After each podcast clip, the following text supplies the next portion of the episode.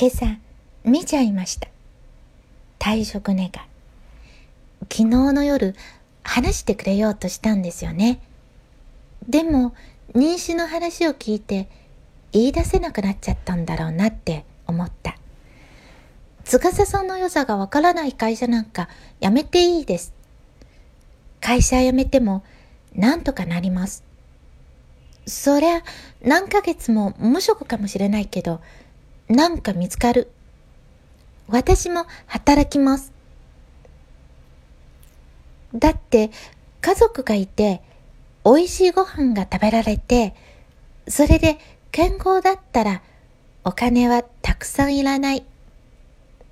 ずっとずっと私の大好きな司さんで言ってください。出会ったあの日のままの